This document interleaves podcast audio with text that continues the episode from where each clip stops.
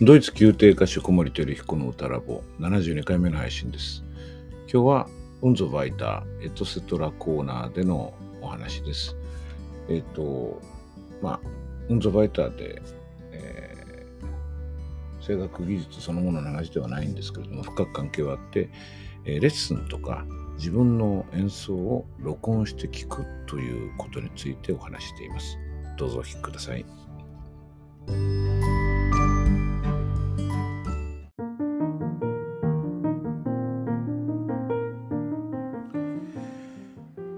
ツォバイターエトセトラのコーナーとして、えー今日もお届けしますが今日話したいのはレッスンを録音することというテーマについてお話したいと思います。まあ、これなんてことないお話のようで結構考えてみると奥が深いんですよね。えっとまあ、レッスンを録音することを勧める先生がいて、えーあまり進めない先生もいますね。で、まあ、しちゃいけないっていうことも中にはあるだろうしぜひぜひしてくださいということもあると思うしその間として、まあ、どっちでもいいというか、まあ、関心がない方もいらっしゃると思うんですねその声楽教師の方では。で、まあ、僕はあの積極的にこうレッスン録音を進める方です。まあ、僕自身がこう学生の時からあの僕が指示した先生は割とその録音する録音して自分の声を聞くっていうことをポジティブにご覧になった人が多かったのもあるし、まあ、その後その録音することで、えー録音してレッスンを聞くことであの非常に多くのことが分かるなと自分でも思っていたのでやっぱりそれは有益だと。まあ、それと別に例えばその何でしょうねあの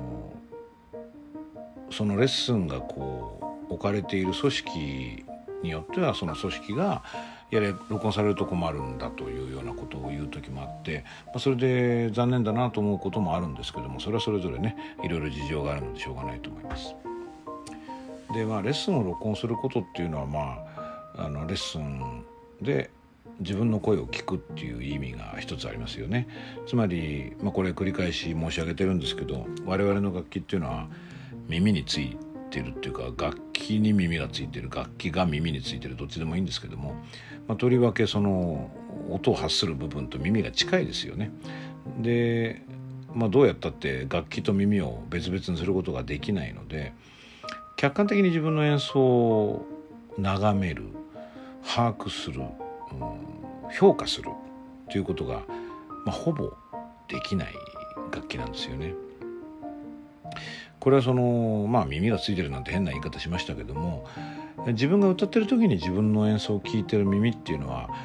まあ外耳からそう外の空気の振動を通って聞いてる部分ももちろんあるんですけれども、えー骨伝導とかで体の中から聞こえてくる音も結構あるんですよね。で最終的に要するに自分の耳というか脳というか自分の歌と思って歌ってる時に認識する声と録音で聞かれる声というかまあ要するに他の人々が聞いてる自分の声っていうのは結構違って、まあ、おそらくほとんどの方が経験あるんじゃないかと思うんですけど初めて自分の声というものを録音して聞いた時それが喋り声であれ歌声であれかなりびっくりしたんじゃないかと思うんですね。僕は非常にびっくりしました。えこんな声してるのって。で同じことをおっしゃる人が結構多いですね。やっぱそれはそのまあまずはその骨伝導を含む声と完全にこう離れて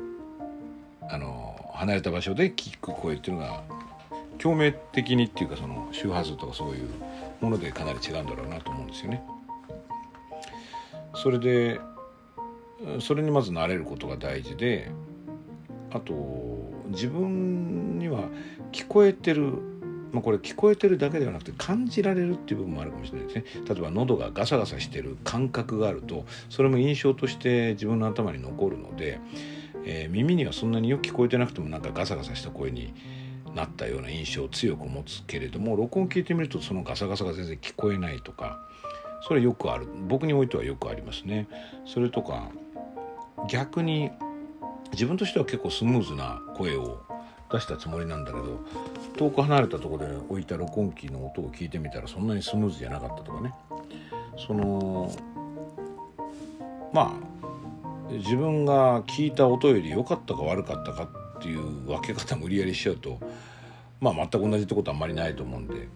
より良かったかより悪かったかどっちかかなって気はするんですけどもそれはいろいろな軸があってですね、まあ、それを切り分けていくとまたいろいろ自分分析もできるかなと思うんですけれどもその今レッスンでの録音ということに限って言うと、まあ、そういうテーマで今お話し始めてるので、えーとまあ、僕らが学生の時にはなかった状況ですけど今大体の学生さんそれからまあ学生さんじゃなくてもレッスンを受ける方というのがスマートフォンを持ってるんですよね。でスマートフォンというのは大体、えー、録音ができるわけです。あのボイスレコーダーとかそういう、まあ、ディクテーションというかその会議用の録音会話を録音するためのレコーダーだったりするんですけども、えー、レコーダーがついてますね。でそれで録音する人が相当数います。これあの利点はやっぱりその録音したものを例えば帰りの電車の中でもすぐに聞けることですね。えーと、今の声どうだっただろうと思ってその自分の疑問に対して迅速に答えられるという意味ではすごく意義深いと思うんです。でそういう意味では僕いいなと思う自分でも、まあ、僕はレコーダー持って行って録音することが多いですけどたまに忘れてしまったりその電池がなくなったりしてじゃあしょうがないしょうがないからスマホで撮ろうかと思ってスマホで撮るとすぐに聞けるんですよね。これは便利だなってやっぱその都度思いますけれども。まあ、一つそのスマホでの録音のネガティブな点は、えーまあ、僕はあのこれはそういう場面があった時はしばしば言及してるんですけど、えー、っとまあ、僕の場合は iPhone を使ってるんですけどもそのもともと入ってるボイスレコーダーで録音すると録音レベルが自動的に調整されてしまうんですよね。でまあ大きい音は小さめに調整されて本来の音よりも小さめに入るし小さい音は調整されて本来より大きめに入るつまり音量の変化があまりないように聞こえるんですね。今これはねあの曲を知ってるからそのここは大きいはずだ小さいはずだって分かるんですけどそういう操作をされた音を聞くということに問題があるんですね。だから僕はまあよく音像を結ばないっていう言い方をするんですけどこういう言葉が本来的かは分かんないんですけど音の像を結ばないんですよね。だから実感が持てない。あのこんな感じだったんだなってもちろんよくわかります。でタイミングがずれたとかね言葉間違ったとかそういうのはよくわかるんだけども共鳴と響きともっと言うとそこの向こう側に見えてくる人間性とかそういうことまで感じようと思うと録音レベルを調整されちゃうと、まあ、ある種の嘘の部分が大きくなりすぎて実際のその印象がかなり曲がってしまうと思うんですよね。なので、まあ、例えばスマホで撮る場合も、えー、とそういういわゆる会議用というか会話録音用のアプリじゃないものを使える人は使ってねってお願いしたりしてますね。そういうものありますので。で場合によってはそのスマホにマイク外部マイクをつけるっていう例もあるし、まあ、それはある程度投資しなきゃいけないんだけれども。でもそれだったらまあ今いろんなまあ Zoom ですとかね。Zoom ってあの会議ソフトの Zoom ではなくて別のそういう機器機械の会社の方のズームっていう会社ですけどそことか、まあ、まあソニーとかも出してるけどまあ割と高価かな。あるいはどこでしたっけね。あのいくつかまあ比較的安価なレコーダーを出してる会社ってあって、まあ、SD カードなどで録音ができあの記録ができるんですよね。でまあそれ大事なのはある程度音楽用のマイクがついてることと、えー、録音レベルをまあ自分で調整してそれが勝手に変動しないっていうことですね。これはねやっぱすごく大きいと思うんです。あのー、そういう話をすると「ああ分かりました」って言ってやっぱりスマホで撮るっていうことがあってまあ利便性には勝てないし僕もあまりその強制をするようなものではないんだけどもやっぱりそこ分かってもらえるといいなとはよく思ってます。それで、まあ、手間が一手間あるんですけどねコンピューターに SD カードを挿して例えばスマホで聞きたかったらスマホに転送するとかしなきゃいけないでもそれだけの意義はあるかなと思ってますまあなのでその録音というものはレッスンの録音はねできるだけレコーダーでしたらいいんじゃないかなっていうのが一つの論点なんですけど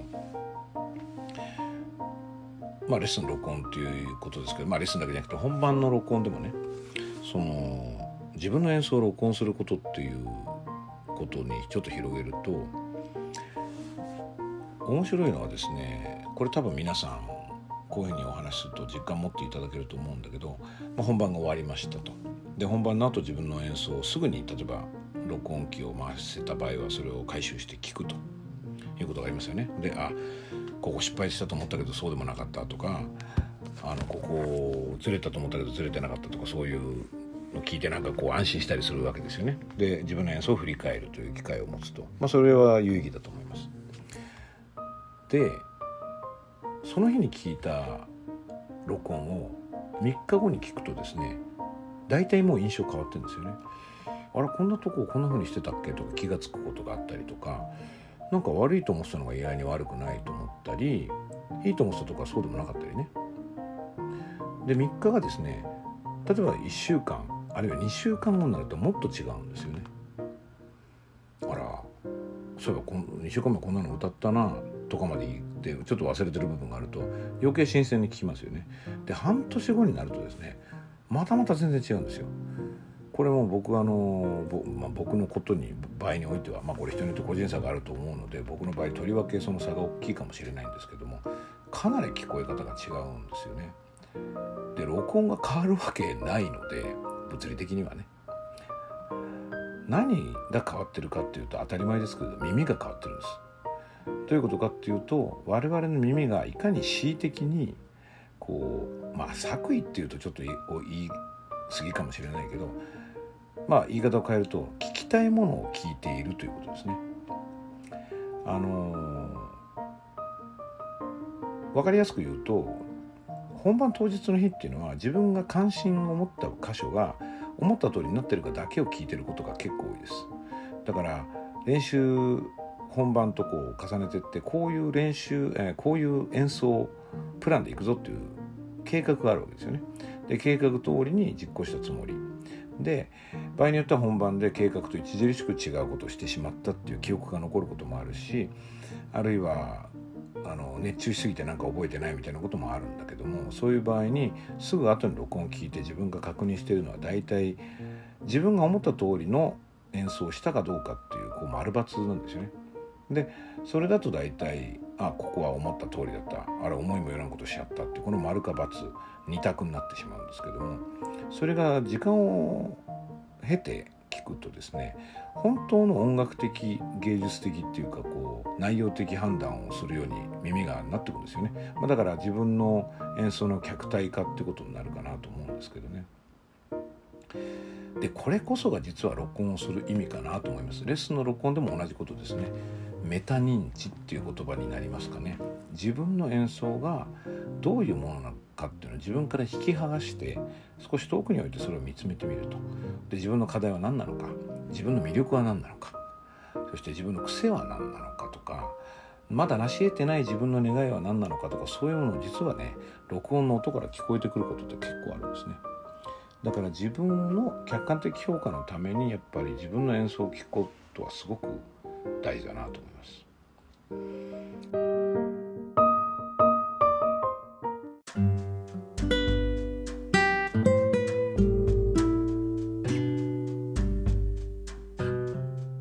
いかがだったでしょうか、まあ、録音するということはまあ技術的なことなんですけども、まあ、その技術の機械のことはねやっぱりいつも気になってることなんです。でもそれとやっぱりその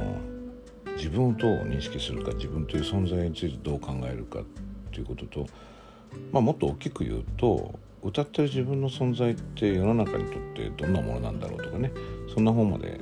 あの考えるきっかけになるかもしれないですね。はい今日はレッスンや自分の演奏を録音することについてお話ししました。